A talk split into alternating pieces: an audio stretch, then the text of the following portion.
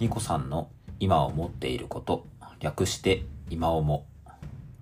どうも、ニコさんです。この番組では私自身が見聞き経験してきたことをベースにしたちょっとした生活や仕事の工夫、ハックみたいなものを話したり、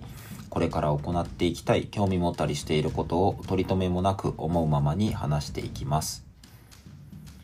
はい、ということで74回目3月15日の収録です。いつも聞いていただきまして本当にありがとうございます。今日は Wi-Fi についてお話ししてみようと思います。皆さんの自宅とか職場に Wi-Fi はありますでしょうか？職場によってはまだまだ、えー、と業務でインターネットを使わないような、えー場所もあったりとか、まあ、あったとしても有線の LAN ケーブルをですね引っ張っているようなオフィスもあるのではないかと思います。ただ、まあ、日常的にですね、まあ、携帯電話の回線を使ったりとかあの公衆無線 LAN と呼ばれるですね何かこう建物とかあとは公共施設に行った時によく使えるような、なえー Wi-Fi というものあると思いますはい。で、今日はですね、まあ、そこが、まあ、自宅とか、えっ、と、職場にかなり普及されてきている段階で、えっ、と、実際に普段がみな、普段皆さんがですね、使っている時に、例えば、ね、ズームとか、ね、オンライン会議をやってる時に非常に顕著に現れるんですけども、途中でネットワークが不安定ですっていうようなメッセージが出たりとか、そもそも操作をしてる時にプツプツ切れて、あの、相手方の音声が聞こえづらいとか、あの、状況によってはですね、アプリが落ちてしまうとか、いうこともあるんじゃないかなと思います。そういった Wi-Fi のトラブルシューティングをやっていく上で、あの、ま、いろいろ勉強してきた Wi-Fi の使用についてですね、私自身が今個人的に、えっ、と、得た経験についてお話をしていこうと思います。はい。Wi-Fi っていうとですね、まあ、無線 LAN っていうものですから、えっ、と、要は見えないんですよね。電波なので。はい。電波をね、触れるようになるんだったらね、それはすごく私もなんか触れるようになりたいっていうふうに正直思うんですけども、はい。あの、見えないわけなんですよね。なので、見えないものが一体どういう仕組みで動いているかっていうのを知っていくと、あの、トラブルシューティングで非常にしやすくなると思います。まず一つですね、言えるのが周波数ですね。周波数っていうと、まあ、ラジオとか、そういったものが、あの、よく思いつくんじゃないかなと思うんですよね。アマチュア無線とかやられてる方とかはですね、すごく、あの、敏感に反応するキーワードなんじゃないかなと思います。Wi-Fi で使ってる周波数は主に2つ。2.4GHz と 5GHz の2つです、えーこの周波数にはですね、特徴がありまして、2.4GHz の場合は、えっ、と、壁とかですね、あの、仮に、あの、あったとしても、そういった遮蔽物に強いというふうにされています。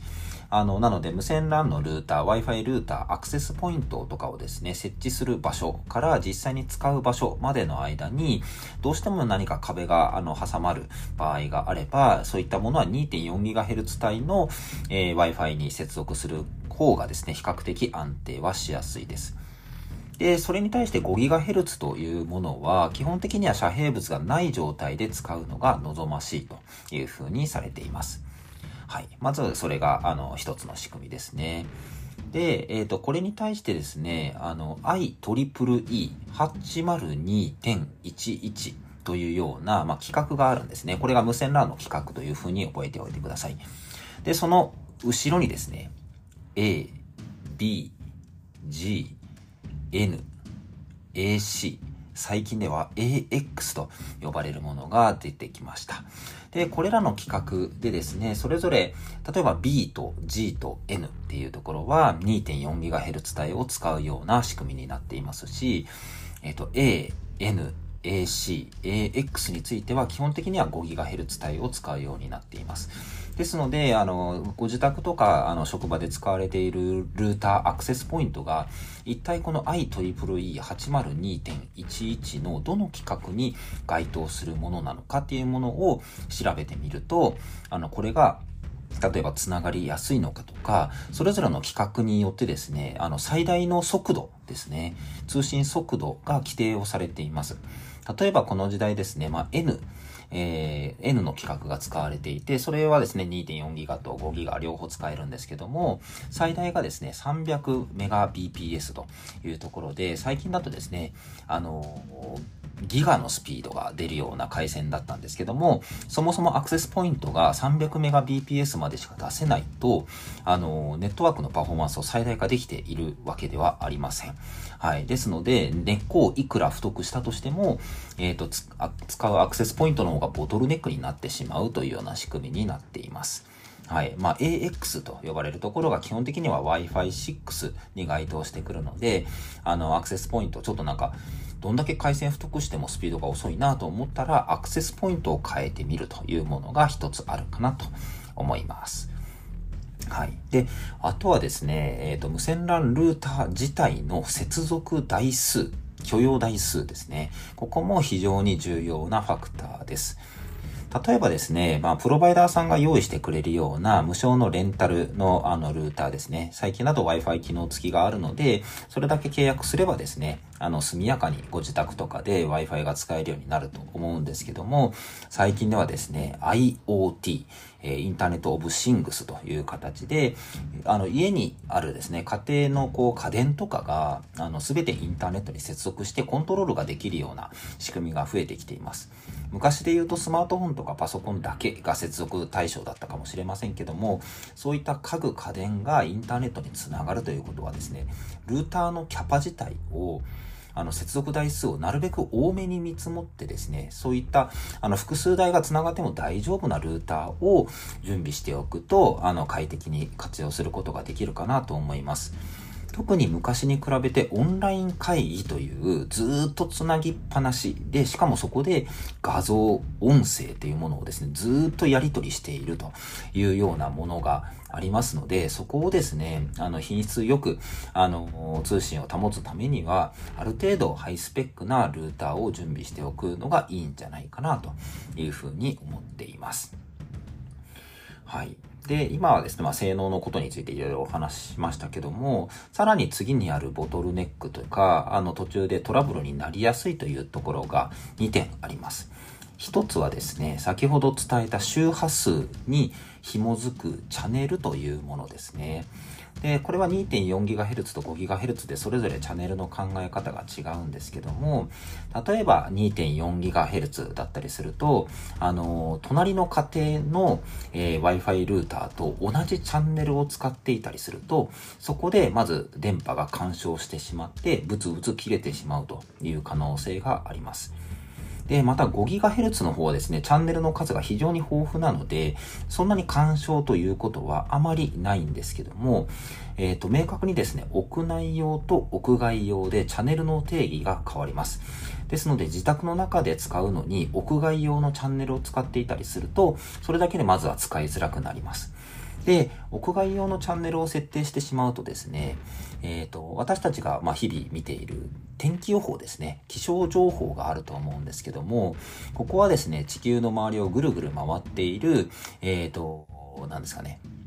えっ、ー、と、気象をこう観測してくれる、まあ、ひまわりみたいなものね、気象衛星があると思うんですけども、そこが、要は地球に向けて、あの、電波を照射してるわけなんですよね。で、そこを、あの、気象情報を取得することが優先されるので、えっ、ー、と、それが、あの、Wi-Fi ルーターの方で感知をされてしまうと、ルーターが電波を出すのをやめる形になってしまいます。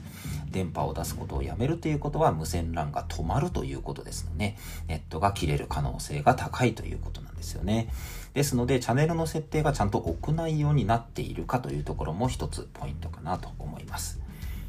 で、最後にお話しするのは、えー、無線 LAN ルーターの IP アドレスですね。あなたは何番ですよっていうようなものをですね、すべての端末に、えっ、ー、と、付与するというような機能がルーターには備わっているんですけども、何もあの考えずにですね、そのまま設定をすると、DHCP と呼ばれる機能が有効化されます。で、これは自動的にですね、接続された端末にどんどんどんどん付与してくれるよっていうものなんですけども、この IP アドレスの付与にはですね、期間が設定されています。最初の設定ではですね、24時間あなたはこの IP アドレスを使っていいですよというような仕組みになるんですけども、えっ、ー、と、24時間経ったらですね、また新しい IP アドレスをもらうわけなんですけど、えー、それがですね、新しくこう付与されるまでの間、きっとそんなに数秒の間だと思うんですけども、そこで電波が切れてしまうということがあったりします。それが運悪く、Zoom のオンラインミーティングの時とかにブチって切れたりする可能性もありますということですね。で結構ここら辺は、あの、よくヘルプデスクをやっていた時に皆さんから聞いたんですけども、とにかくブツブツ切れるという表現だけなんですよね。で、使ってる人からするともうその症状しか伝えることしかできないので、そこから原因は何だろうって結構探すのは大変なんですけども、こういった仕組み自体を知ることによって、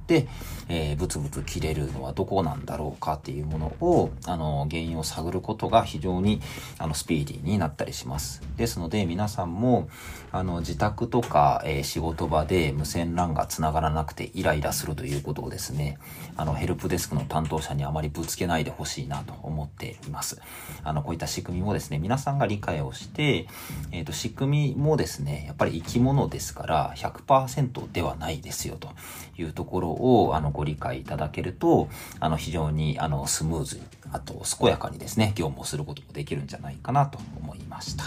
ので、少し参考にしてみてください。はい。ということで今回は Wi-Fi のトラブルシューティングについてお話をさせていただきました。個人にしても団体にしてもできるのをひらめきに出会えるような働きかけをしていきますし、もしこの番組をお聞きになられた方がおっと思っていただけたのであればとても嬉しいです。それではまたいずれどこかで。バイバイ。